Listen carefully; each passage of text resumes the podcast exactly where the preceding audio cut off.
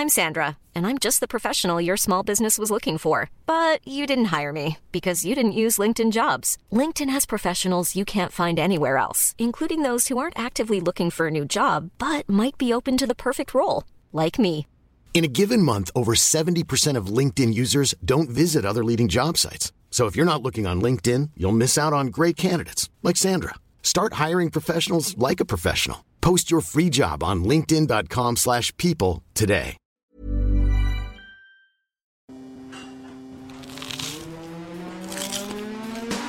Das ist gekochter Schinken, das ist Teewurst, das ist Erdbeerkäse. Bio ist für mich Abfall. Kau, kau, kau und schluck. So schlecht schmeckt es doch gar Du nicht. denkst, es wäre aufschlicht. Gatsch, da kommt die Soße richtig raus. Kau, kau, kau und schluck. Kau und Schluck. Hallo und herzlich willkommen, liebe Freunde, zu einer neuen Folge Kau und Schluck. Es ist eine besondere Folge Kau und Schluck, denn ich habe den brüllenden Marek Bäuerlein hier. Hallo an alle. Wie geil das ist. Das ist wie Prosecco-Laune, nur dass es nicht Prosecco-Laune ist. ja, ist geil, ne? Jetzt müssen wir auch nicht Ja. witzig sein. Ja, da können wir jetzt auch nicht witzig sein, politisch inkorrekt die ganze Zeit.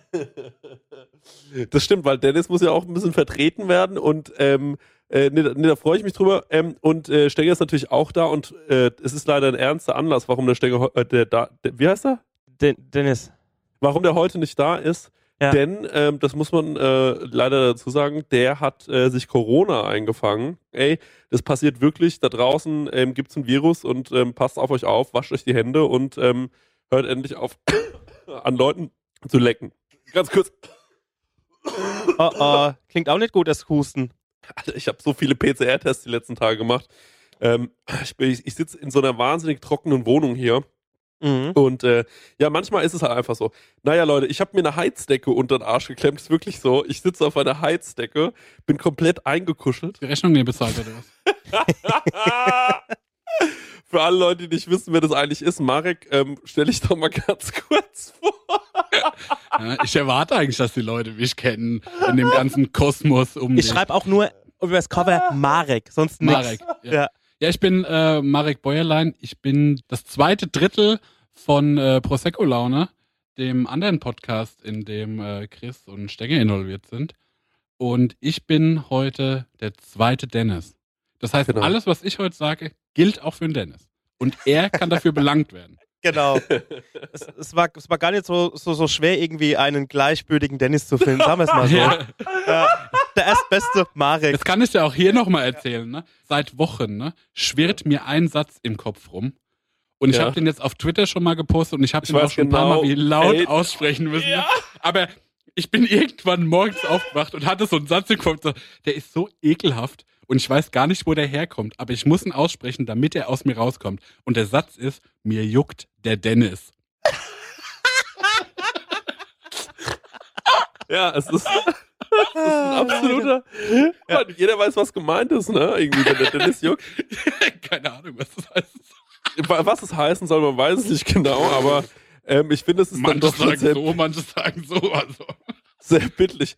Ja, wir haben ja heute eigentlich, ich habe ja hier eine knallhart geile Sendung vorbereitet eigentlich, ne? Also das muss man einfach mal so Jo, sagen. wir haben ein Thema, ne? Wir haben ein Thema und ähm, das Thema lautet heute so ein bisschen ähm, die Gerichte unserer Kindheit und vielleicht noch so ein bisschen die Gerichte unserer Vorfahren. Ich finde, Vorfahren Mhm. ist ein komisches Wort.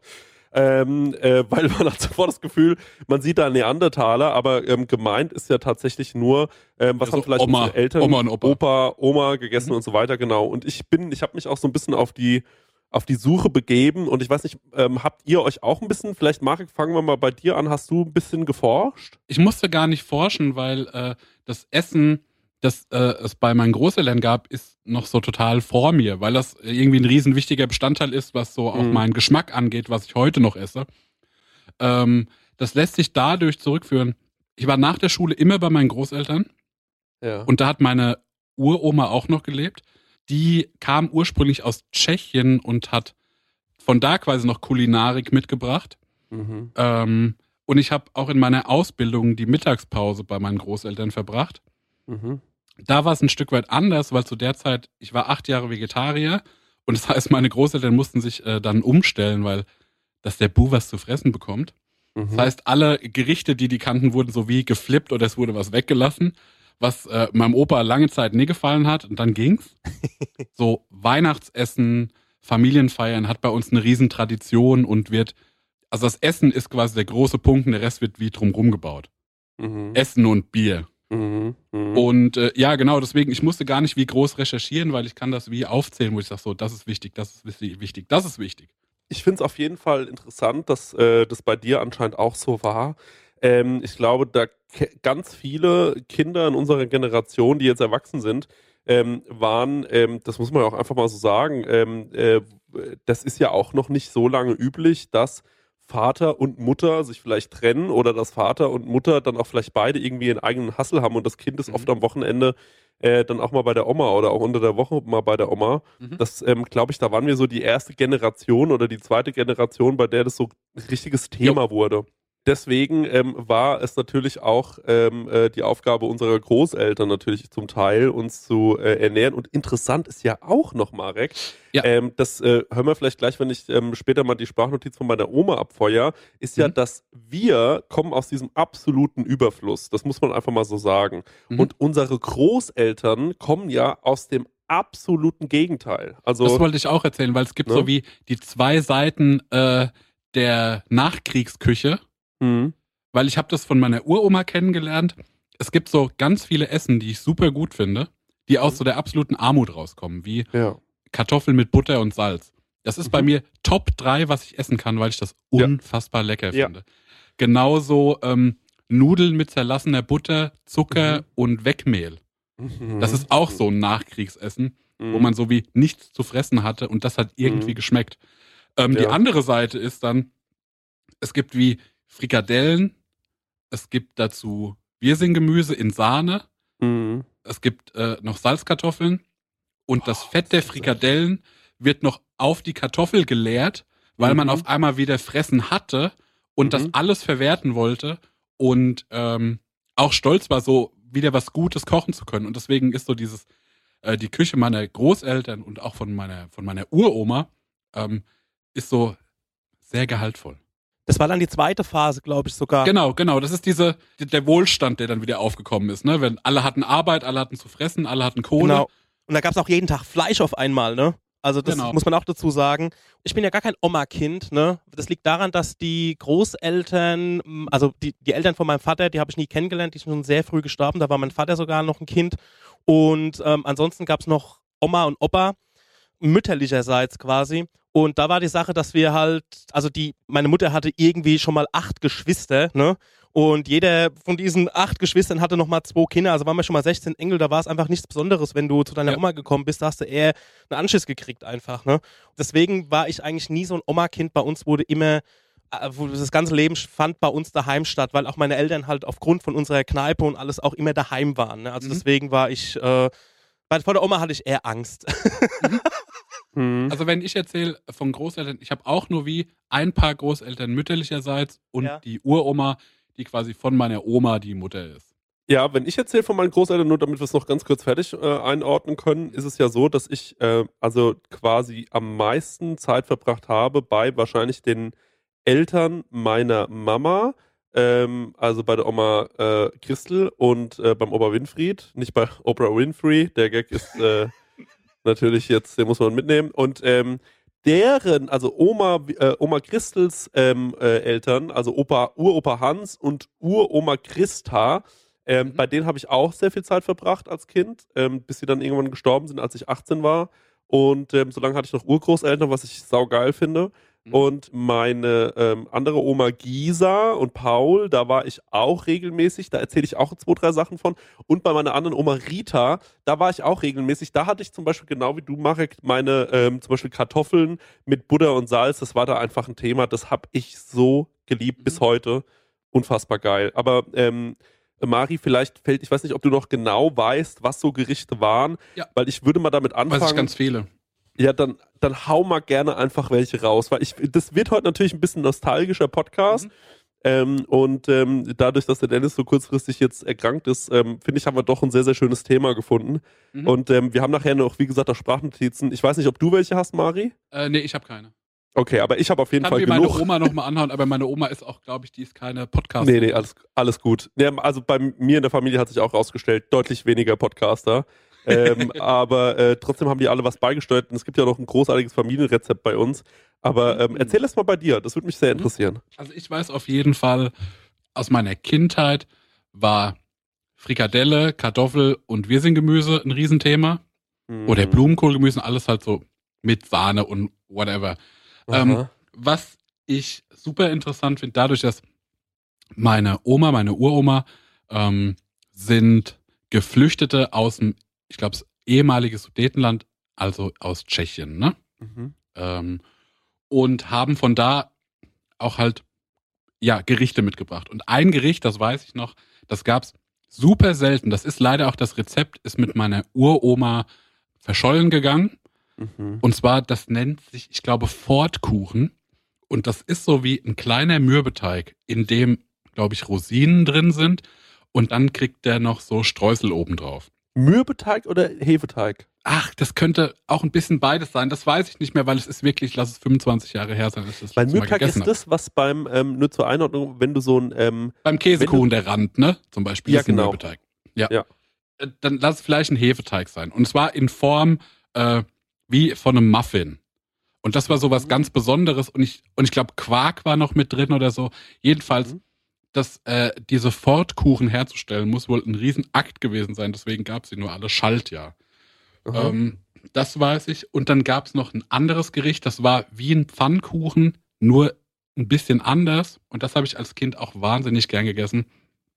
Das war, glaube ich, sogar wie. Nee, das stimmt nicht. Das hatte keinen Kartoffelanteil oder so. Mhm. Aber ich weiß noch, ich habe bei meiner Uroma Super Nintendo auf, ihr, auf ihrem Fernseher gespielt. Die musste sich das, Oh. also ey, das war wirklich, das war die geduldigste Frau, ne? Ich war Oh. irgendwie drei, ich war halt so ein Scheidungskind, wie einfach ein trauriger Junge und die hat gesagt so, der darf ja alles. Und dann hat die Mhm. zwei Stunden äh, Super Mario angeschaut oder Aladdin, wie ich das auf dem äh, auf ihrem Fernseher gespielt hat. Die wollte eigentlich Mhm. Steiners Theaterstadel gucken. Mhm. Ähm, und hatte eine Engelsgeduld. Die wusste natürlich überhaupt nie, was passiert da. Mhm. Und hat sich das aber komplett reingefahren. Hat mir auch äh, Power Ranger Comics vorgelesen. Und das Mhm. war geil, weil die ja null Englisch konnte. Die hatten alle englische Namen. Und das Mhm. waren auf einmal alles so biblische Namen, weil die hießen dann nicht mehr äh, Michael und Jackson. Ich glaube, Mhm. da hieß wirklich einer hieß, nee, Jason und einer hieß Mhm. Michael. Jason war, glaube ich, der rote, Michael war der blaue. Die hießen dann Michael und Jason. Und zwar alles auf einmal so biblisch. Und das hat ihr, glaube ich, gefallen, weil die war ja super bibeltreu. Mhm. Geil. Genau, und jetzt lass mich mal überlegen. Das war so ein Fressen. Dann natürlich auch. Äh, Haben Pan- deine Urgroßeltern und deine Großeltern in einem Haus gewohnt? Die haben in einem Haus gewohnt, genau. Also ah, wie bei mir, ja. die Uroma unten und die Großeltern eins oben drüber. Mhm. Und äh, da hat auch so die ganze Familie stattgefunden in dem Haus. Ne? Mhm. Genau, dann halt äh, Kotelett, paniertes Kotelett mit, äh, mit Rotkraut, Kartoffelbrei war ein Riesenthema.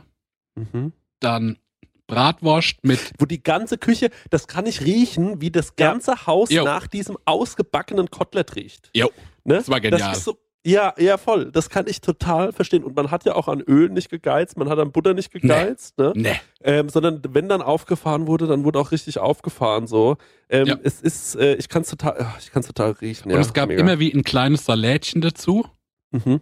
Und es war so ein, einfach so ein Stani-Salat ähm, mit Dressing, ich glaube immer äh, Zitrone, Zucker, Salz, Pfeffer, so, ne? Mhm. Und ich weiß, es war ein Riesenthema bei uns, dass das äh, letzte Salatdressing oder ein bisschen vom Salatdressing wurde immer so über die Kartoffel geschüttet. Und das dann so Mhm. vermanscht. Mhm. Vermanschen war ein Riesenthema, genauso wie Spinat, Mhm. Ei. Ich glaube, es gab Leverkäse dazu und Kartoffeln auch ein Riesenthema. Rouladen gab's. Das war aber eher, eher so ein Sonntagsessen. Ähm, Bratwurst und bayerisch Kraut. Ist bayerisch Kraut bei euch so ein Thema? Nee, bei mir gar nicht tatsächlich. Also Gar nicht, ich weiß, ne? was es ist. Ja, das ist ja dieser in Rauten geschnittene Weißkohl, der dann mit Speck und äh, Kümmel und so angemacht ist. Genau, und Ähm. ganz viel äh, Salz und Zucker, glaube ich, in gleichen Teilen. Nee, es wird eigentlich nur angebraten und gekocht. Ach, stimmt, Ähm, stimmt. Und normalerweise wird das, glaube ich, in, eigentlich wird es in Gänseschmalz angebraten. Glaube ich. Und das wurde bei uns immer weggelassen, weil meine ganze Familie ähm, seit jeher immer auf einen passiven Diätplan hat und man dann so sagt, na komm, das lassen wir jetzt weg. Ich weiß nicht, ob wir mal vielleicht reinhören wollen in die erste Sprachnotiz ähm, äh, von mir. Dann können wir die mal ein bisschen besprechen. Ich würde sagen, wir fangen mal mit meiner Oma an, weil es ist, glaube ich, die Mhm. längste. Ähm, und äh, da habe ich einfach auch mal Bock, nochmal zuzuhören. Ich weiß nicht, Marek, hast du es schon gehört? Nee, ich hab's noch nicht gehört. Ich bin gespannt. Okay, dann Go! Spiel ab. Ja, also du willst wissen, wie das bei uns gewesen ist früher, als wir Kinder waren, was wir gerne gegessen haben. Ich bin ja nun nach dem Krieg geboren, im Januar 46 und das war ja die Währungsreform und da hat es ja nichts zu essen gegeben. Also ich bin mit Haferflocken. Mein Fläschchen ist immer aus Haferflocken gemacht worden. Deshalb bin ich auch so gut beieinander jetzt. Äh, da ist alles schon gebildet worden und Haferflocken ist halt was sehr Gesundes und äh, das war wohl das Einzige, was es gegeben hat. Gehe ich mal davon aus. Ich habe das, äh, esse das bis zum heutigen Tag gern davon abgesehen. Muss man ganz einfach mal so sagen. Ich weiß, was ich den Haferflocken zu verdanken habe. Naja, ich kann mich jetzt so nicht mehr so genau daran erinnern, was wir als Kinder gern gegessen haben. Wahrscheinlich das, was es gab. Das wird jetzt nicht so sehr viel gewesen sein. Fleisch gab es natürlich nicht oft. Und äh, wo ich mich aber sehr gut daran erinnern kann, war dann die Zeit, wo man schon ein bisschen größer war, so vielleicht drei, vier Jahre. Und mein Vater, der hat immer gesagt, bei uns gibt es keine Margarine zu essen, obwohl wir uns das nicht leisten konnten, Butter zu essen. Der hat aber immer gesagt, bei uns kommt nur Butter auf den Tisch, lieber essen wir das Brot trocken, als dass wir Margarine essen. Jetzt darf man das natürlich mit der heutigen Margarine nicht mehr vergleichen. Die Margarine früher hat schon nicht so besonders gut geschmeckt. Aber wir waren in dem Haus, in dem ich groß geworden bin, waren 14 Kinder und unter anderem auch über uns eine Familie, die hatten zwei Mädchen. Und zu der Mutter von denen habe ich Tante Rosa gesagt. Wie so jeder in, in, in, als frühes Kind mal irgendwo eine Tante und einen Onkel gehabt hat, was keine Verwandtschaft war. Und wenn ich dann auf der Straße war und, und dann habe ich immer bei der Tante Rosa geschellt und habe immer gesagt, Tante Rosa, werfen wir doch mal ein Margarinebrot runter. Und mit Zucker, da hat die mir immer Margarinebrot geschmiert und hat mir das runtergeworfen. Das war für mich das Allergrößte. Weil Zucker, Süßigkeiten gab es auch nicht oder wir hatten kein Geld, welche zu kaufen. Und auf dem? Margarinebrot war halt Zucker drauf. Da will ich schon mal direkt was zu sagen, weil das finde ich, das kann man sich mal hinter die Ohren schreiben, wenn man das hört, oder? Also, wenn du dir überlegst, aus welchem, also ich kann mir heute alles leisten, was Süßigkeiten angeht, ohne Probleme.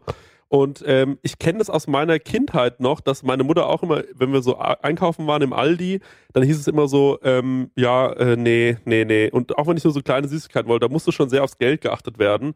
Ähm, und ähm, ich merke, dass sowas in, aktuell in meinem Leben jetzt gerade gar keine Rolle mehr spielt. Ähm, dass ich aufs Geld achten müsste, ob ich mir jetzt noch die Tüte Chips hole oder nicht. Und ähm, dass meine Oma da echt, also dass es nichts Süßes gab und dass sogar Butter, was ja wirklich heutzutage nichts Besonderes mehr ist für uns in Deutschland Lebende, ist natürlich in äh, anderen Orten der Welt ähm, immer noch und auch eben vor ein paar Jahren, das ist noch alles gar nicht so lange her in Deutschland, ein Riesenthema gewesen und meine Oma hat sich gefreut über ein verdammtes Margarinebrot und das war wahrscheinlich kein Sauerteigbrot, was irgendwie 72 Stunden lang, äh, sondern es war einfach nur ein Brot, bisschen Margarine drauf und ein bisschen Zucker drauf. Ist schon Wahnsinn, oder? Also ich muss sagen, bei uns, bei uns daheim ähm, wurden zum Beispiel, ich habe es bei anderen Kindern immer mitbekommen, wurden zum Beispiel Süßigkeiten oder sowas nie irgendwie sanktioniert, sage ich jetzt mal. Und es war auch, also jetzt nicht mal wegen dem Geld, sondern auch, weil, nee, du isst jetzt keine Süßigkeiten und du kriegst jetzt keinen Kartoffelchips. Wir durften daheim alles essen, was wir wollten, in unbegrenzten Maßen. Sieht man gar nicht. Ich wollte gerade sagen, Alter, das ist, ist es, also entweder ist es so umgekehrte Psychologie oder du hast einfach Ja. nur Glück gehabt. Ja, dadurch hat es halt einfach den Zauber genommen. Deswegen, Mhm. ähm, wenn bei uns, wenn, wenn ich Freunde zu Besuch hatte, die waren immer ganz geflasht, weil wir halt Hanuta und Duplo und so hatten und ich so, ja, na und? So, weißt du wie? Also das wäre für mich, und die waren total scharf drauf und für mich war es nichts Besonderes und dadurch musste ich auch nicht so heimlich irgendwie Snickers oder sowas fressen oder so, sondern ähm, das war einfach immer da, das gab's, man konnte Mhm. sich bedienen und wenn nicht, ähm, hast du es gelassen. Wollen wir die Oma noch fertig hören? Ja, gerne. Ja, da hatten wir dann halt was Süßes zu essen. Es war ganz toll. Da kann ich mich noch so gut dran erinnern. Margarinebrot mit Zucker, das war für mich das Allergrößte. Naja, Heute also bin ich für die Oma das Allergrößte. ist eigentlich meine Erinnerung an meine Kindheit das Einzige, was ich so gegessen habe, was mir so besonders gut geschmeckt hat. Außerdem hatten wir ja einen Schäferhund. Ich bin ja mit dem Schäferhund groß geworden und wenn es da nichts zu essen gab, hat der auch mal Kartoffel gekriegt, trockene Kartoffel. Und damit er die gefressen hat, ist über die Kartoffel ist Büchsenmilch drüber geschüttet worden, damit es und ein bisschen verknatscht worden. Und das habe ich auch gegessen. Mit dem Hund zusammen aus der Hundeschüssel. Das war für Das mich auch auch das gegessen. Größte. Also wenn unser Moloch Kartoffel mit Milch gekriegt hat, dann habe ich die auch mitgegessen. Ja, Chrissy, was hast du als Kind gern gegessen? Also wenn du bei uns warst, hast du immer zum Opa gesagt, Opa, mach mir mal einen Pfannekuchen mit Äpfel drinnen, Apfelpfannekuchen. Der Opa musste dir Tag und Nacht Apfelpfannekuchen machen. Und da du ja, Das war dein Grundstein, bevor du ne? in die Schule gekommen bist, fast jedes Wochenende bei uns warst, da wirst du schon so einen Zentner Äpfel gegessen haben an Apfelpfannekuchen. Du hast nichts anderes gewollt wie nur Apfelpfannkuchen. Und mal Pommes frites. Weil ich war ja die McDonalds-Oma und wir sind ja immer mal zu McDonalds gefahren und mit deinen Schwestern und dann haben wir da Pommes frites und Hamburger gegessen. Ja. Aber hauptsächlich für dich war wichtig die Apfelpfannekuchen. So, ich hoffe, du kannst mit diesen ganzen Sachen ein bisschen was anfangen. Es sind jetzt fünf Minuten draus geworden. Ja. Ich wünsche euch viel Spaß. Tschüss. Tschüss, Oma. Ja, ich habe Ähm, wahnsinnig viele Apfelpfannkuchen. äh, Ja, Da, Stenger? da, ja, da fällt mir gleich eine, eine Frage dazu ein, die habe ich mir auch mal notiert. Und zwar gab es Ja. bei euch in der Kindheit eine Ich esse nur das Phase. Ein Kumpel von mir hat zum Beispiel als Kind eine ganze lange Zeit lang nichts anderes gegessen als Nutella-Brote. Hattet ihr so eine Phase? Nein. Weil, weil, die, weil die Oma jetzt gerade gesagt hat, du hast daheim, also bei der Oma nur Apfelpfannkuchen gegessen. Ja, nee, aber das kam ja bei mir aus so einer, ähm, aus so einem, was möchtest du denn haben?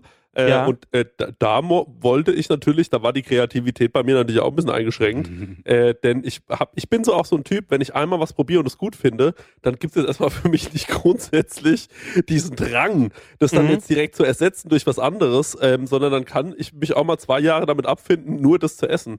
Und ähm, der Apfelpfannkuchen von meinem Opa, der war einfach grandios. Und ich habe da wirklich Tag und Nacht gesessen und ähm, an diesem Tisch im Wohnzimmer. Und ähm, deswegen ist es auch für mich bis heute wahnsinniges Highlight, auf, äh, im Wohnzimmer zu essen, Fernseher an, was glotzen und dabei was essen. Das habe ich immer geliebt. Und der Apfelpfannkuchen von meinem Opa ist auch unerreicht. Also mein Opa ist ja auch gelernter Koch, hat ja auch lange als Koch Mhm. gearbeitet. Und ähm, der ist einfach super, super lecker gewesen. Schon immer Gibt's den noch manchmal? schon lange nicht mehr, nee, schon lange nicht mehr gegessen gehabt. Das können wir eigentlich mal wiederholen. Und ähm, dazu muss man auch sagen, das ging so weit, dass ich eine OP hatte. Und ähm, als ich neun Jahre alt war, und da habe ich wirklich zwei Tage durchgeheult, weil das Essen so schrecklich war. Ähm, also die OP und sowas war mir immer egal, aber Essen im Krankenhaus ging gar nicht. So Stress gemacht, bis mein Opa, glaube ich, nach zwei Tagen ins Krankenhaus gekommen ist. Das durfte man nicht. Hat mir da Apfelpfannkuchen reingeschmuggelt. Und dann haben wir im Krankenhaus zusammen Apfelpfannkuchen gegessen, aber es wieder okay. Also das war, ähm, Geil. das war irgendwie, ja, saulieb und ähm, ey, keine Ahnung, das hätte ich immer nur essen können. Und stimmt, die Oma, genau wie mein Vater, sind mit mir dann immer zu McDonalds, weil das habe ich natürlich, das muss ich einfach sagen, geliebt. So, das ist, Mhm. war ein Riesenthema für mich damals. Und ähm, äh, ja, also diese, diese Anziehungskraft, die so McDonalds bei mir hatte als Kind, ähm, die war schon enorm. Aber du hattest ja auch vorhin gesagt, Marek, Thema Süßspeisen. Ähm, du hattest von den Nudeln erzählt, ne? Ja, auch mit Zucker, ne? Da habe ich nämlich auch aufgehört. Und was deine Oma erzählt hat von dem äh, äh, Haferflocken, das gibt's in meiner Familie auch. Das weiß ich, dass ähm, meine Mutter und ihre zwei Schwestern jeden Morgen Haferflocken in warmer Milch mit Kakao und Zucker bekommen haben. Das weiß ich, weil ich eine Zeit lang bei meinen Großeltern gelebt habe und Mhm. das dann auch aufgetischt bekommen habe. Mhm. Und das macht schon satt wie die Sau. Ich mochte das irgendwie so gar nicht, weil ich auch in jungen Jahren kein Frühstückstyp war. Mhm. Aber da musste ich auch dran denken. Äh, Stengel, du hast gefragt, gab es so eine nur noch das Phase? Gab es bei mir auch nicht. Ich komme aus so einem Haushalt, wo es wird gefressen, was auf den Tisch kommt. Jo. Ähm, und da gibt es auch wie keine Widerrede. Das finde ich auch total gut, Mhm. weil ich so einfach so gelernt habe, was mir schmeckt, was mir nicht schmeckt, fand ich viel interessanter so. Ähm, Ich Ja. habe es in der Prosecco-Laune schon mal erzählt. Es gab auch diesen einen Moment, wo ich als junger Knappe äh, Handkäse probiert habe und den an die darauf folgend äh, die älteste Eiche in ganz Schafheim gebrochen habe, weil ich das nicht aushalten konnte. Aber ansonsten habe ich eigentlich alles immer gegessen. Es gab nichts, wo ich dachte, boah, es geht gar nicht für mich, Leute. Mein Opa hat den Harzer Roller tatsächlich immer noch auf die Heizung gelegt. Und Jo, mein Opa diese- auch. Jo, und also was das, was sag ich, was, also was das mit der Raumflora macht, ne, könnt ihr Ja. euch ja wahrscheinlich denken. Also da, wo heute wirklich auf alles geachtet wird mit Duftkerzchen und so, das hat mein Opa schon vor Jahren gemacht mit dem Harzer Roller auf der Heizung. Und, das find ich, und ich weiß gar nicht, ist Das der Harzer Roller, ja. ist, ist der Harzer Roller olfaktorisch ganz weit oben oder ist es der Rettichsalat? Weil mein Opa hat auch immer Rettichsalat gemacht und Ja. den auch auf die Heizung gestellt. Ja. Und äh, ich glaube, die sind, das sind Player auf Augenhöhe.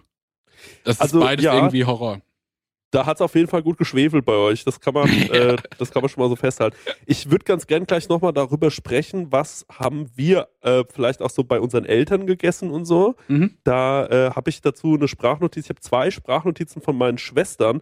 Vielleicht können wir Mhm. schon mal eine abhören. Ich finde es total geil, dass ich einfach meine ganze Familie jetzt gezwungen habe, dass sie doch mal was machen sollen. ähm, und habe mich dann auch wieder an Sachen zurückerinnert. Stengi, hau doch mal eine raus. Hi, Chrissy, erstmal. Meine jüngste Schwester. ja, was haben wir so gern als Kind gegessen? Also, als allererstes fällt mir die Spaghetti Bolognese von der Mama ein, ähm, wo sie halt einfach Spaghetti gekocht hat und Hackfleisch mit Zwiebeln in der Pfanne angebraten hat. Dann einfach als Soße halt so eine halbe Ketchupflasche drüber geschüttet hat. Und es war dann, war dann quasi die Tomatensoße. Ähm, daran kann ich mich erinnern. Und dann hatte die Mama ja eh mehr Phasen im Kochen. Also gab es zum Beispiel mal so ein Jahr lang immer vom Essen ähm, so eine Gemüsebrühe mit Pfannkuchenstreifen drinne. Mhm. Ähm, was haben wir noch gegessen oder getrunken? Ich weiß, dass wir sehr, sehr viel Kaba getrunken haben. Also ich zumindest. Ich weiß gar nicht, wie es bei dir ist, dadurch, dass Safe. du jetzt doch acht Jahre älter bist als ich. Ähm, weiß, kann ich mich ehrlich gesagt nicht mehr so gut dran erinnern, was du alles so gegessen hast. Aber ich habe jedenfalls sehr, sehr viel Kaba getrunken. Und wir hatten so, wir hatten den Original Kaba. Ähm, und wir hatten so vor alle möglichen Sorten. Wir hatten Schoko, Erdbeere und Vanille. Und ähm, ich habe es auch einfach geliebt, quasi Joghurt zu essen und mir Kaba reinzuschütten. Und dann habe ich das so vermischt und dann war das so, so wie so ein Kaba-Joghurt halt. Weiß gar nicht, ob das geil geschmeckt hat. Ich habe es auf jeden Fall gefeiert. Und ähm, ich weiß, dass du Toppers total geliebt hast. Das ist so, ähm, ich glaube, das ist so ein Müsli von Kellogg's oder so. Und das ist äh, richtig gefeiert und es mochte aber sonst keiner. Was noch? Also Das sind diese Kornkissen, ne? so viel fällt Ja, mir jetzt eigentlich gar beste. nicht mehr ein. Bis heute Äh, dann hast du mich ja gefragt, was meine Kids hier so essen in Amerika. Ich, ähm, also erstmal für die Zuhörer, ich bin hier eine Nanny ähm, in Pennsylvania. Die Ernährung hier ist ein bisschen anders. also die essen wirklich total ungesund. Die kriegen frühs Pancakes gemacht. Ähm, Oh ja, oder ungesund. Essen total süßes Müsli oder Waffeln. Ähm, zum, zum Mittagessen, zum Lunch gibt es dann meistens ein Sandwich oder ein Corn Dog oder Mac and Cheese, also? Käsenudeln Das ist ja wie bei uns daheim. Das haben wir auch viel gegessen, Christian übrigens, so äh, Käsenudeln. Oder Das so eine stimmt. Quesadilla, also so, eine, äh, so ein Tortilla-Brot mit Käse und dann von beiden Seiten angebraten. Ja, Mann. Ja, dann wird hier halt ganz, ganz viel Fastfood gegessen. Also das ist halt einfach wirklich, wirklich wahr, wie es Klischee ist. Da wird Pizza bestellt, wird Burger bestellt. Ähm, dadurch, dass die auch noch relativ klein sind, mögen sie halt gar kein Gemüse und wird halt viel Scheißdreck gegessen. Und was wir auch immer viel gegessen haben, wir alle drei, ähm, wir haben ganz, ganz viel diese Aldi Margarita Tiefkühlpizza gegessen. die billigste, die sie haben, wo man diese fünf Päcke kriegt. Also diesen Fünferpack für, Jo. keine Ahnung, 99 Cent oder wie viel das kostet. Und ähm, das haben wir viel gegessen. Weil für mehr Ja. hat es nicht gereicht.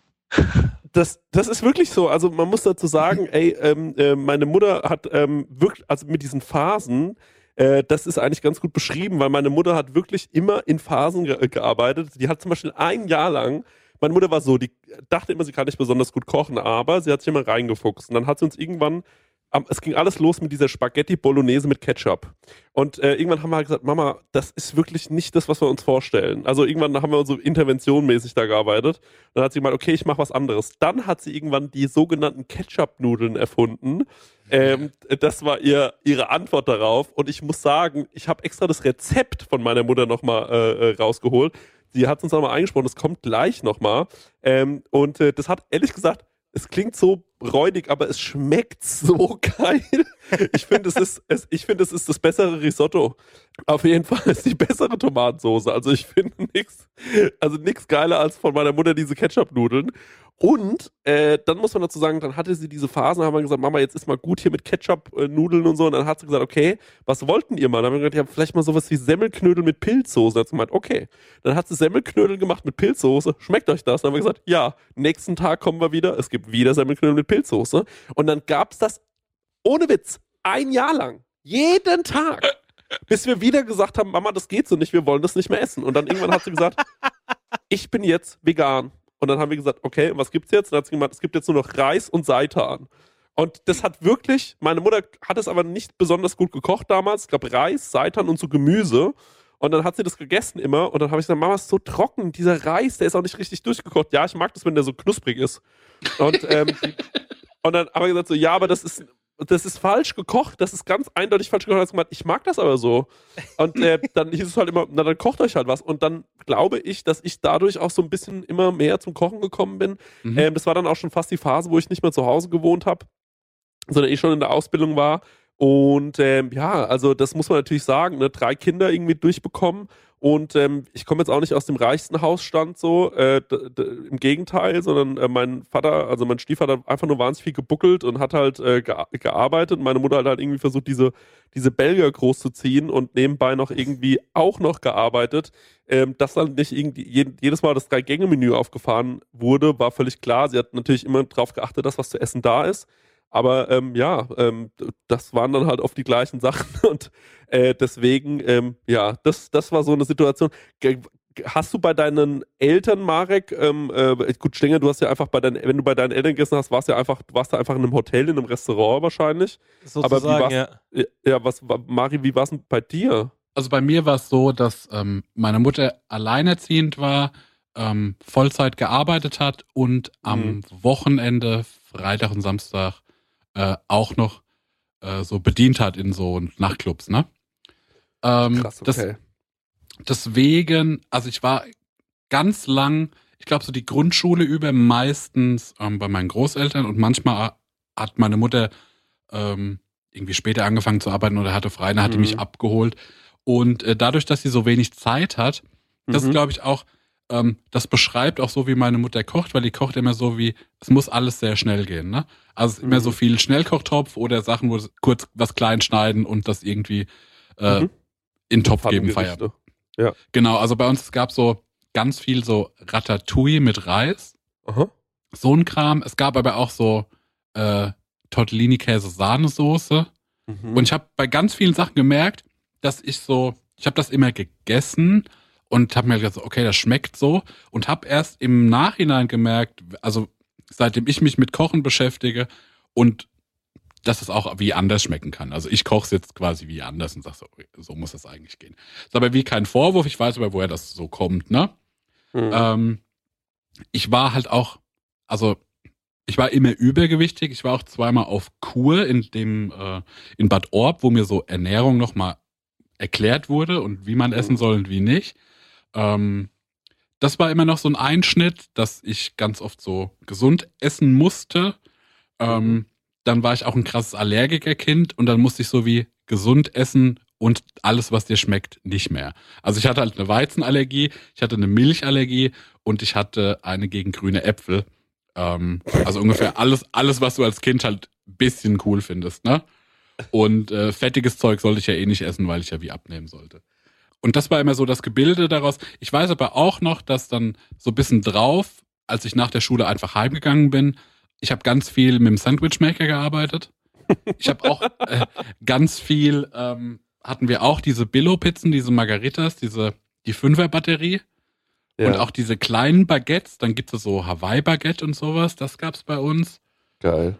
Ähm, ich glaube, lass mich überlegen, was gab's noch so. Und genau so ein Ding, was ich liebend gern gegessen habe und was auch viel Schuld an meinem Übergewicht hat, Billo Cornflakes, eine Riesenschüssel, Milch rein und dann Kaba drauf. Und zwar zu viel Kaba-Pulver. Dass das dann alles ertrinkt ist in, äh, das war so babsüß und so. Und das habe ich geliebt, das habe ich gefressen wie die Drecksau. Und dann war ich, glaube ich, mit 16, weil ich ja dann so in dieser Musikszene so ein bisschen Fuß gefasst habe und äh, gerade Mhm. in äh, dieser Metal- und Hardcore-Szene und da gibt's ja so, also Straight Edge ist so ein Riesenthema, ne? Die trinken keinen Alkohol, die nehmen keine Drogen und in diesem Straight Edge ist auch Vegetariertum, Veganismus ein Thema Mhm. und ich habe dann irgendwann aufgehört, äh, Fleisch zu essen. Mhm. Das weiß ich noch, ich habe das ewig so erzählt, das war auch so, weil meine Mutter hatte irgendwann mal vergessen, Wurst zu kaufen. Mhm. So wie die ist, glaube ich, alle zwei Wochen einkaufen gegangen und es gab wie kein Fleisch im Haus. Und dann habe ich Mhm. kein Fleisch gegessen und das irgendwann gemerkt. Und ich dachte so, na dann lasse ich es jetzt einfach bleiben. Mhm. Und dann kam immer mehr diese Moralkomponente. Und ab dem Zeitpunkt ähm, habe ich dann auch für mich gekocht. Mhm. Weil meine Mutter keine Lust hat zu sagen, okay, ey, guck mal, ich habe so wenig Zeit.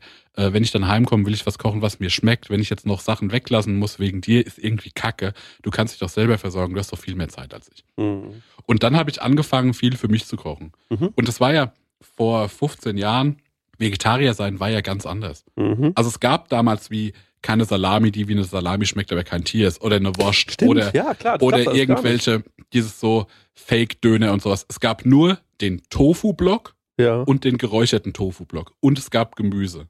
Und zwar so, help yourself. Das ist, was du machen kannst. Ne? ja. Und äh, das weiß ich noch, also ich habe dieses Thema damals wahnsinnig ernst genommen. Es gibt so ein, äh, glaube ich, auch aus der, nee, das stimmt nicht, kommt nicht aus der Metal-Szene, aber es gab auf damals bei Peter wie so ein Pamphlet, was, äh, was macht Veganismus aus, wo stecken überhaupt Sachen drin, also selbst so was im Wahl Gallenstein, glaube ich, heißt Ud oder so, das steckt ganz oft in Parfümen drin und es gibt ganz viele so Punkte, dass das kannst du nicht mehr fressen, Gelatine, whatever. Oder bei Käse Lab. Genau, genau. Oder selbst so, es war so ein Ding, ich habe so Granini-Saft geliebt Mhm. und den konntest du nicht mehr trinken, weil der, der wurde durch Gelatine gefiltert. Genauso wie Mhm. Fanta auch nicht vegan war, weil es, glaube ich, auch äh, einen Anteil von Fischöl oder sowas hat. Oder durch Ja. Fischöl geklärt wird. Also es gibt ganz viele so Komponenten. Da habe ich mich so übelst reingelesen, habe aber gemerkt, okay, Veganismus ist es für mich nicht. Ähm, aber habe dann vegetarisch gelebt.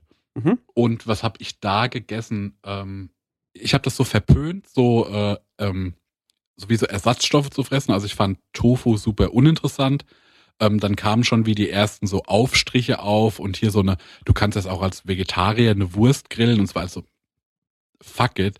Ähm, ich will mich wie von Fleisch fernhalten. Ich habe auch keine Lust auf die Ersatzprodukte.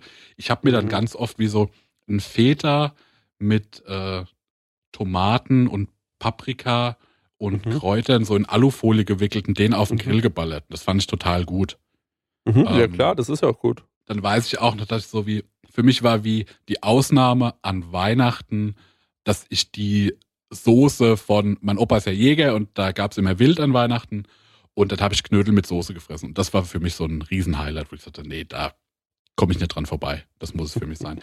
und da habe ich auch relativ früh für mich begriffen, dass dieses, wie man sich ernährt, oder auch, weil ich mich mit diesen ganzen Pamphleten und sowas beschäftigt habe, ne, und das vegane Manifest und diese Literatur und das, wo ich sag so, nee, das kann nicht sein, dass das so regelgebunden ist oder also es gibt so wie für mich kein Schwarz und Weiß, sondern so in der Ernährung soll jeder seine eigenen Genau. Regeln aufstellen. Diese Dogmen, die nerven, ne? genau, genau.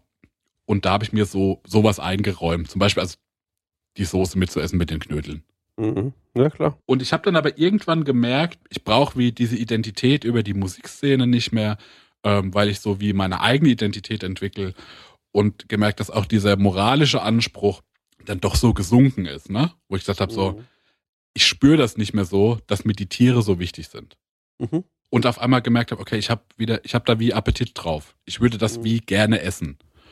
Und ähm, auch gemerkt habe, dass so mein Freundeskreis sich anders entwickelt hat und ich auch wie wieder, also ich hatte eine Zeit lang nur mit Vegetariern Veganern zu tun. Krass, ja. ja. Und dann hat sich das so wieder so, dann sind welche halt weggezogen nach Berlin, whatever, und ich hatte so einen anderen Freundeskreis und da war auch Fleisch wieder so ein Thema. Und dann habe ich gedacht so, na, ich probiere das jetzt mal. Und da Mhm. weiß ich noch, das erste, was ich wieder gegessen habe, da bin ich äh, mit zwei Freunden zu einem Sushi-Laden Mhm. und habe mir einfach nur äh, Sashimi-Blöcke bestellt. Also der rohe, blanke Thunfisch. Mhm. Und ich fand das so gut. Ich hatte einen richtig harten Ständer. ich hatte eine richtig pralle Erektion. Eiweiß. Das, das war Ja, das ja, Eiweiß. der, der Eiweißmangel und dann der Eiweißüberschuss. Jo, dass ich äh, dann da äh, draußen beim Sushi Samurai mit äh, mit der Latte gesessen habe, weil ich mir den Thunfisch reingedonnert habe. Sie brauchen ja nur noch ein Stäbchen, Herr Bäuerlein, sehe ich.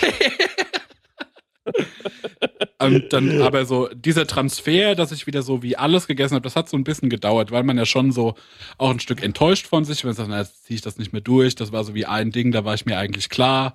Ähm, dieser Transfer, das hat wahrscheinlich ein halbes Jahr, Jahr gedauert, bis ich gesagt habe, okay, all in. Mhm. Ein Satz, den ich geliebt habe, war auf jeden Fall, ich habe dann irgendwann gemerkt, mir sind die Tiere nicht mehr so wichtig. Das habe ich sehr gemocht. Ähm, ich würde jetzt aber, wir müssen ein bisschen Strecke machen, ähm, aus, aus Gründen von Mareks Terminkalender. Ich könnte hier noch zwei Stunden weiter labern. Aber natürlich ist es ganz wichtig, dass alle Leute, die mir jetzt die Zeit, also die Zeit eingeräumt haben, mir eine Sprachnotiz zu machen, dass wir die hier auch zumindest. Die müssen mit abspielen. rein, jo, klar. Ähm, jetzt würde ich ganz gerne vielleicht einmal ähm, meine äh, zweite Schwester ähm, und äh, meine beste Freundin äh, Lizzie einmal ähm, noch abspielen lassen. Kannst du das machen, Stengi? Die Lisa jetzt zuerst. Hallo, ihr Lieben. Ihr wolltet von mir wissen, welches Gericht mich an früher erinnert, beziehungsweise an meine Kindheit erinnert. Und da kann ich ganz klar sagen, es war eigentlich jeder Freitag. Denn äh, freitags wusste ich, wenn ich von der Schule nach, Haus, nach Hause komme, gibt's etwas Süßes zum Mittagessen. Und äh, nachdem ich Süßes nach wie vor mehr liebe als Herzhaftes, waren das meine Lieblingstage. Und es gab so fünf, sechs Gerichte, die äh, dann immer so variiert haben im, im, Wochen, im Wochenrhythmus. Und da gab's unter anderem Kriesbrei mit Zimt und Zucker und. Dosenmandarinen. Es gab äh, Wasserspatzen mit Apfelbrei. Es gab äh, Hefekloß mit Vanillesoße. Es gab Kartoffelpuffer mit Zimt und Zucker und Apfelbrei. Es gab ja nur Desserts. Und was eins so meiner Jeden Highlights Freitag, war, sagt er, ja. äh, waren Karteiserklöße, die kennen sicher einige von euch, und Wegschmarrn. Und Wegschmarrn ist eigentlich total simpel. Man nimmt Milchbrötchen, zerreißt die in kleine Stücke, legt die in einem Sud von Milch, Ei und Zucker ein und backt sie anschließend in unglaublich viel Butter und Rosinen in der Pfanne wieder aus. Und dazu gibt's dann ungefähr einen Liter Vanillesoße. Das ist etwas unglaublich Leckeres und erinnert mich eigentlich am meisten an früher. Ja, und äh, was ich noch ganz kurz sagen will, bevor, meine Schwester kommt, Wasserspatzen haben mich dazu gebracht, dass ich das jetzt heute hier äh, mit euch aufnehme, das Thema. Da habe ich noch nie von gehört. Erklär das Ja. mal bitte. Ich habe mich nämlich an dieses Rezept erinnert. Und zwar ähm, äh, ist mir das wieder eingefallen. Ich versuche mir das schon länger zusammenzureimen. Meine eine Oma hat das immer gemacht. Hab ich, das habe ich immer geliebt. Und im Prinzip ist es ein Spätzleteig, ähm, den man nicht allzu salzig macht. Und ähm, aber auch nicht süß macht. Und dann kocht man äh, äh, äh, Wasser auf und macht mit einem großen Esslöffel einfach solche, lässt man so Mehl, äh, also so Teigklumpen da rein flatschen ins Wasser. Hol das irgendwann wieder raus aus dem Wasser, setzt das auf ein Tuch, damit es ein bisschen abtropfen kann, dass, damit diese, diese Ballen so ein bisschen abtropfen. Und dann mache ich mir einfach die Pfanne heiß, mache ein bisschen Butterschmalz rein, setze diese Dinger da rein, röste die schön nochmal an. Dann habe ich ein bisschen Zucker drauf, ein bisschen Paniermehl drauf getan, habe das so ein bisschen mit angeröstet, habe das auf den Teller gesetzt. Und dann kam dazu Kondensmilch. Oh nee, Entschuldigung, Sahne. Sahne, aber nicht aufgeschlagene Sahne, sondern Sahne einfach so draufgeschüttet und Apfelbrei. Und ich sag euch, wie es ist, Leute. Das Gericht ist absolut geil. Es ist Ich habe das gerade so gegoogelt, lecker. das sieht wahnsinnig lecker aus. Ja, Das verstehe es ist, es ist wahnsinnig gut. Man kann das Ganze auch so herzhaft machen, also mit Spinat und so, aber ich habe es Nee. halt äh, so gemacht. Und ähm, das ist sehr, sehr, sehr, sehr gut. Also das äh, kann ich gerne mal. Ich habe da richtig mal- Gave im Maul gerade jetzt. Ja, es ist so geil. Es ist wirklich, ich habe das gemacht, Mann. Ich habe noch ein Foto davon. Ich guck mal, ob ich das nochmal finde, dann schicke ich dir das nochmal. Aber das war wirklich so lecker, ey. Und ich habe mich so gefreut, als ich es probiert habe, weil es war so richtig so, ey, Alter, das war einfach Kindheit. So, es war wirklich zum ersten Mal habe ich was gegessen. Ich war so, man redet ja immer so von Emotionen beim Essen. Ich finde oft, wenn das Leute so erzählen, so äh, Tim Melzer und keine Ahnung was, dann denke ich mir immer so, ach, da ist aber schon auch schon ganz schön dick aufgetragen, ne? Ähm, aber da war ich wirklich so zum ersten Mal wirklich so berührt, äh, als ich das Mhm. gegessen habe. Hören wir noch von meiner Schwester ab. Also, wenn du mich nach Gerichten aus unserer Kindheit fragst, dann ähm, kommen mir direkt vier Gerichte in den Kopf. Zwei von der Mama und zwei von der Oma. Das Gericht Nummer eins für immer und ewig bleiben die ähm, berühmten Ketchup-Nudeln.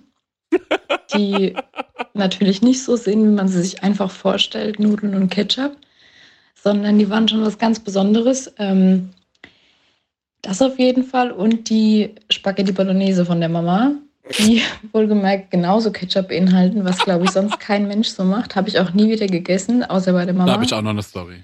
Und ähm, ich muss auch sagen, das sind nach wie vor, dafür wirst du mich wahrscheinlich steinigen, die ähm, ist die leckerste Bolognese, die ich sonst je gegessen habe.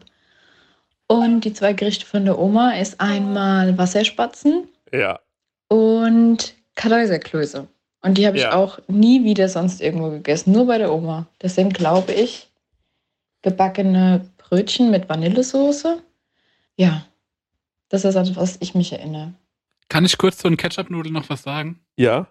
Weil da habe ich eine Anekdote, was mich auch so für mein Leben geprägt hat. In meiner, äh, als ich meine Med Mediengestalter-Ausbildung gemacht habe, weiß ich noch, manchmal mussten wir auch so wie samstags ran, wenn so Projekte so richtig big waren und Deadline Mhm. und was weiß ich.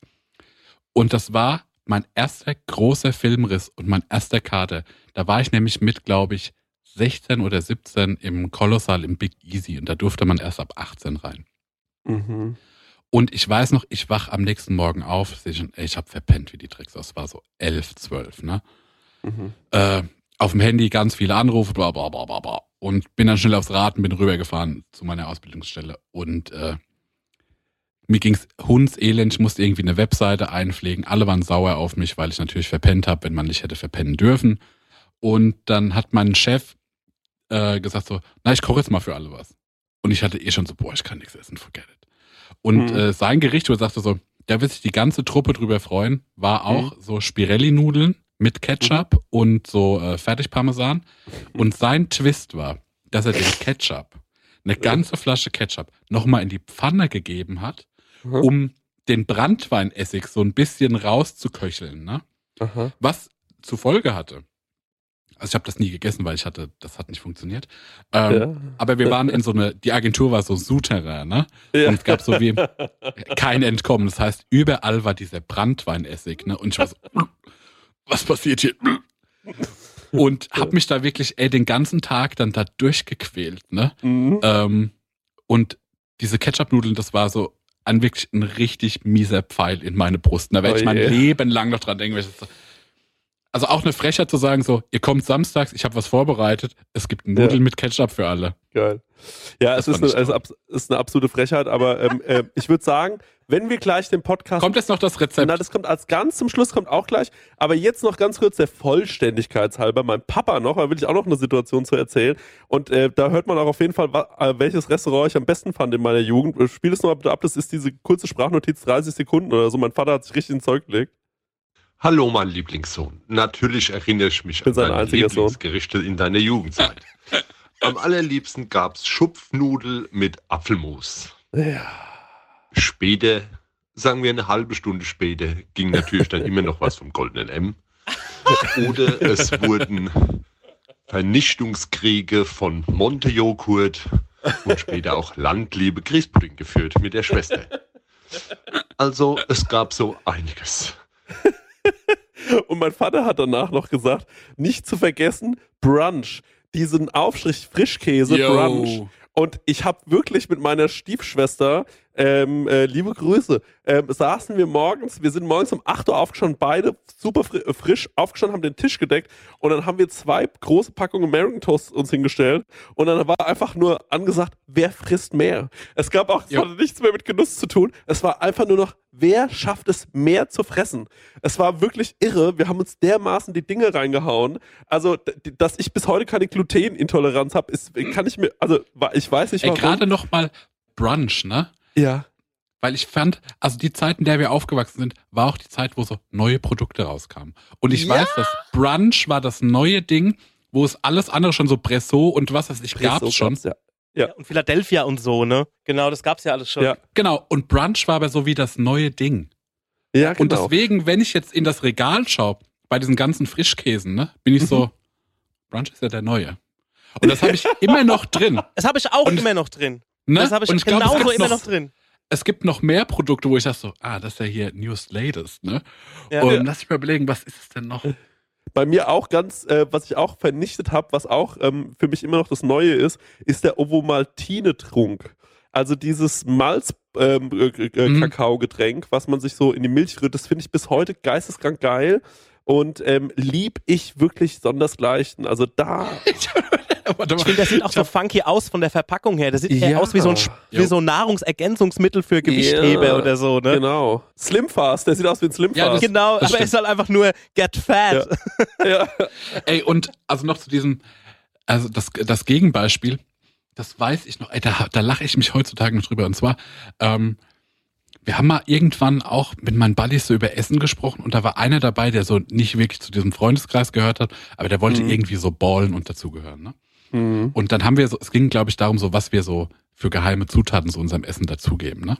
Und ey, lass das, lass das 2010 sein, um das mal irgendwie verordnen zu können. Ne? Und Ja. sagt er, ich sage euch jetzt mal eins. Und das hat, also wirklich hat er so ernst gemeint. Also absolut ernst. Ich sage euch jetzt mal eins, was ich mache. Und ich mache das bei fast allen Gerichten. Und zwar, da gibt's jetzt so ein neues Ding. Balsamico Creme. Und das haue ich überall nochmal drüber. Und wir waren, ey, 2010, da war, also die Kuh halt schon längst durchs Dorf getrieben, ne? Ja. Und hab ich gedacht, was will er denn gerade? Was verkauft er uns denn hier als das größte Geheimnis? Als hätte er so wie bei Pulp Fiction der Koffer, der so Gold strahlt. Ja. Als wäre Ja, ja. da Balsamico-Creme drin gewesen. Verarsch uns doch nicht. Ich glaube, in der Ja, Gastroküche finden wir das nicht so geil eigentlich, ne? Balsamico-Creme, oder Chris? Nee, ist verpönt, ist absolut Ist verpönt. Ich finde das ne? auch nicht geil. Ihr Lieben, ich würde jetzt aufgrund der Tatsache, dass der Marek ja so einen vollen Terminkalender hat, mich erstmal bei dir bedanken, Marek. Dankeschön, dass du dir die Zeit trotzdem genommen hast. Du hast jetzt echt in deiner Mittagspause das irgendwie reingequetscht. Gerne. Mega, mega lieb. Und wenn euch dieses Spaß Gespräch gemacht. gefallen hat und ihr gerne öfter diese Kombinat- Kom Kombinat- Kombüsennation äh, hören würdet, dann äh, kann ich euch ähm, den Podcast Prosecco Laune empfehlen, denn der besteht aus dieser Konstellation. Jo. Gibt eine coole neue Folge mit Joko Winterscheid. Wir haben auch schon mit El Hotzo äh, eine Folge gemacht. Wir machen auch Folgen ohne Gäste, die sind auch gut. Es kommt das Hörerfax jetzt raus diese Woche. Also jetzt ähm, ist Dienstag, wenn ihr diese Folge quasi hört. Und in zwei Tagen, Donnerstag, Hörerfax mit Joko Winterscheid auf der Prosecco-Laune. Der Podcast, dem die A-Promis vertrauen. Genau so ist es. Jetzt will ich noch diesen Podcast abschließen mit meiner lieben, lieben Mama, die jetzt nochmal euch erzählt, was denn eigentlich das Ketchup-Nudelrezept ist und wie das denn genau geht. Da bin ich so neugierig drauf. Es, es hört sich nach sehr wenig Besonderem an, aber die hat das wirklich zubereitet wie eine alte italienische Mama, die ein Risotto kocht. Also wirklich mit Hingabe, mit Leidenschaft hat sie dieses, mit Passion, ähm, hat sie dieses äh, Spaghetti-Nudelrezept jeden Tag gekocht. Und diese ganzen Nudeln hatten dann so eine orange Färbung, Glänzung. Es war wahnsinnig gut. Also war wirklich, das muss man einfach sagen. Ich glaube, wo habe ich das dann gehört? Nach einer Million Stunden Ja, ist man wie ein Genie in einer Sache. ja. Da müsste man mal nachrechnen, wie, also wenn ein Jahr, wie viele Da bin Stunden ich das ein. Genie ins Sitzen. ja, und Ja. ist deine Mutter dann das Genie in eben dieser, äh, in der Ketchup-Nudel-Manufaktur? Ja, das, könnte ich Wahrscheinlich kratzt schon daran. Es könnte sein, dass sie wirklich in diesen äh, äh, paar äh, Rezepten wirklich Ja. der Überboss ist. Ich will es jetzt hören. Danke fürs Zuhören, Leute. Bis äh, zum nächsten Mal, wenn es wieder heißt Kau und Schluck oder Prosecco-Laune. Tschüss. Und jetzt kommt noch meine Mutter mit dem absoluten Knallerrezept und hinten dran natürlich nochmal die vegane Variante. Hat sie extra auch nochmal eingesprochen. So, also jetzt mal das, ähm, das Rezept von unserem Familien-Legendary äh, Familiengericht der Familie Bloß. Das habe ich immer tonnenweise gespachtelt, als ich schwanger war mit meinen wunderbaren Kindern. Und ähm, jo, Deswegen habe ich ja rote Haare. sind alle gut geraten, gell? Folgendes. Den habe ich mir so Also verknüpft. Nudeln und zwar nur am besten Bandnudeln oder Spaghetti. Kochen, dann abschütten und so weiter, das Übliche. Dann nehme man eine Pfanne und macht richtig, richtig viel Butter rein. Spaghetti dazu und dann ganz viel Ketchup. Ganz viel Ketchup. Und dann wendet man das so schön hin und her, bis sich das so richtig schön vermischt hat und macht noch einen Scheiblettenkäse drauf, Fein. vermischt den auch noch mit. Ja. Und dann hat man einfach das absolut geilste Schwangerschaftsessen das auch jedem anderen mega schmeckt. Also es gibt natürlich auch die vegane Variante und dann nimmt man einfach pflanzliche Butter, die gibt's, ne? die benutze ich auch zu Hause. Pflanzliche Butter. Ähm, Nudeln, wenn es keine Frischei-Nudeln sind, sondern Hartweizengrießnudeln, dann sind die auch vegan. Und dann gibt es auch noch veganen Käse. Die nehme ich auch manchmal. Also man kann ganze Ding grad. auch vegan machen. Nee, ich glaube, Ja. äh, im Hintergrund läuft schon äh, das Wasser in den Spaghetti-Topf, ähm, weil die so Gravings bekommen hat äh, Ja. auf dieses köstliche Familienrezept. Ähm, ich habe schon immer gesagt, wenn ich eines Tages wirklich mal so ein geiles Restaurant aufmache, dann wird es auf jeden Fall, auf jeden Fall ähm, immer Spaghetti-Nudeln auf der Karte geben. Ich werde das noch mehr also auch- verfeinern. Dass der Scheiblettenkäse da noch die Kür gemacht hat, das fand ich richtig heiß. Ja, äh, es ist wirklich, es schmeckt Marek, es schmeckt ohne Scheiß geil. Ich will es das ist, essen, yo. Ja, das will man einfach essen, hat man einfach Bock drauf. Koch uns das doch mal. Das ich habe das an Weihnachten für meine Familie gekocht. Ähm, ist kein Witz. Ähm, da waren sogar, ich weiß gar nicht, wer da war. Ähm, äh, ist ja auch egal.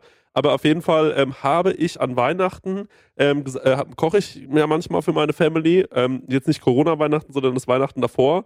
Und ähm, dann saßen alle so da und habe ich gemeint, äh, hab, ich habe so ein kleines Menü gekocht und habe ich gemeint, und jetzt gibt's noch einen besonderen Zwischengang.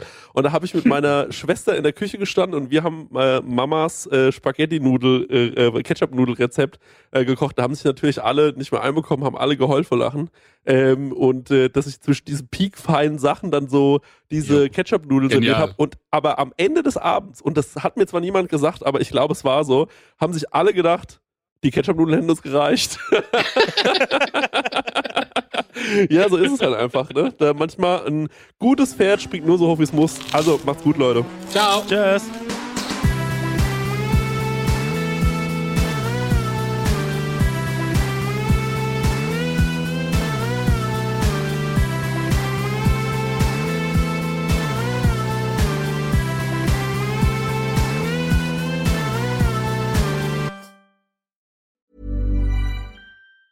Even on a budget, quality is non-negotiable. That's why Quince is the place to score high-end essentials at 50 to 80% less than similar brands. Get your hands on buttery soft cashmere sweaters from just 60 bucks, Italian leather jackets, and so much more.